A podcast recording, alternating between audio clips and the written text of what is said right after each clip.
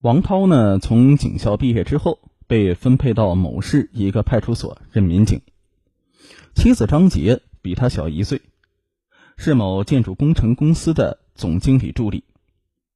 他身材高挑，虽然年过四十，但是仍然是风韵犹存。他们二十岁的儿子在武汉上大学。王涛呢，因为工作关系，常年出差在外。让漂亮妻子独守空房，他一直啊是心怀愧疚。那天呢，他在外地连续一周追捕逃犯，回到家，既困又累，他便走进了卫生间洗澡。他突然弯下腰，在垃圾桶里看到了一只用过的避孕套。雪白的灯光之下，隐约可见里面黏糊状的白色液体。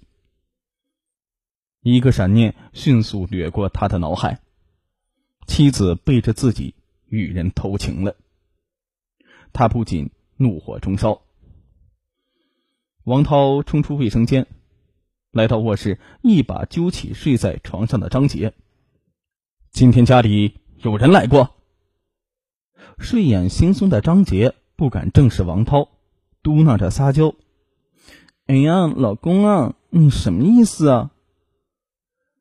我再问你一次，家里刚才是不是来过男人？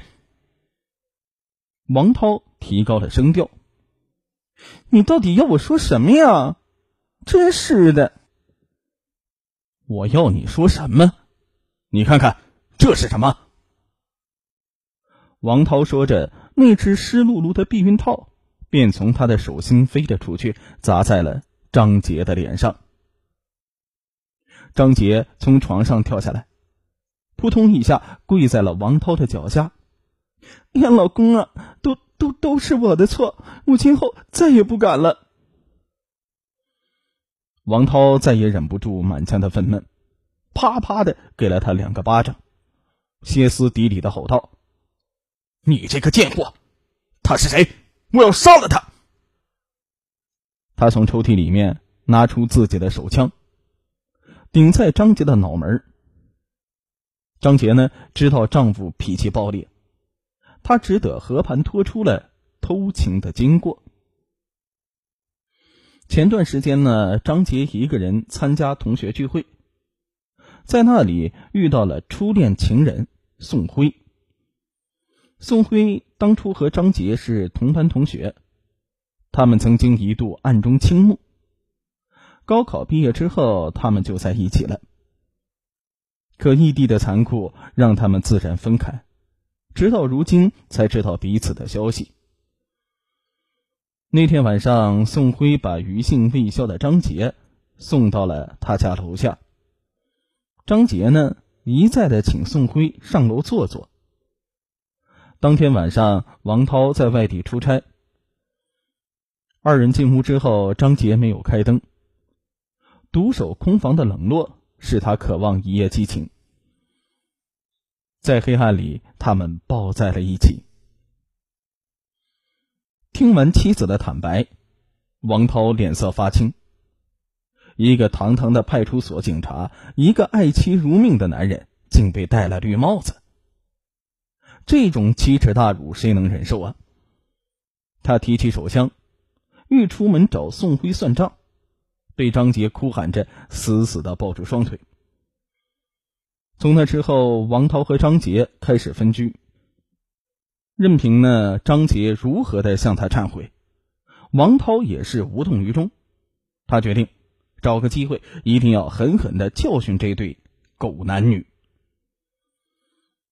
因为工作的关系，王涛很快就知道了宋辉的基本信息。他打电话给宋辉。让他出来谈谈。宋辉这个时候啊，也从张杰那里知道了事情的大概。他这个人呢，有点害怕王涛，因为什么呢？王涛是警察呀，他害怕王涛找上门来，整天这是提心吊胆，不知道该如何是好。这时候呢，王涛要约他，宋辉是如约来到张杰的家里。这个时候呢。张杰早在王涛的指示之下回到了娘家。宋辉刚一进王家门，一眼就瞥见茶几上有一把手枪。王涛冷冷的打量着他，面无表情的说：“别害怕，我这枪只打有罪的人。我们来谈谈。”王涛呢，让宋辉赔偿他三十万元损失费。宋辉是倒吸一口冷气：“我三三十万呢？这有点太多了。那个什么，我就直说了吧，我我就是一个普通工人。”我没有那么多钱，再说了，我家里生活和孩子上学，这也要用钱呢。三十万我真拿不出来。你是警察，你不能这样胁迫我呀！王涛怒视着他：“你觉得我在敲诈你是不是？你当初睡我老婆，怎么就不想想后果？”双方啊僵持了一会儿。王涛脸色大变：“你他妈的，把我老婆玩的还不知罪！老子今天就杀个人给你看看！”愤怒使他头上青筋直冒，他猛地操起茶几上的手枪，将沙发的枕垫啊垫在自己双腿之间，扣动了扳机。砰的一声，枪响了，宋辉吓得闭上了双眼。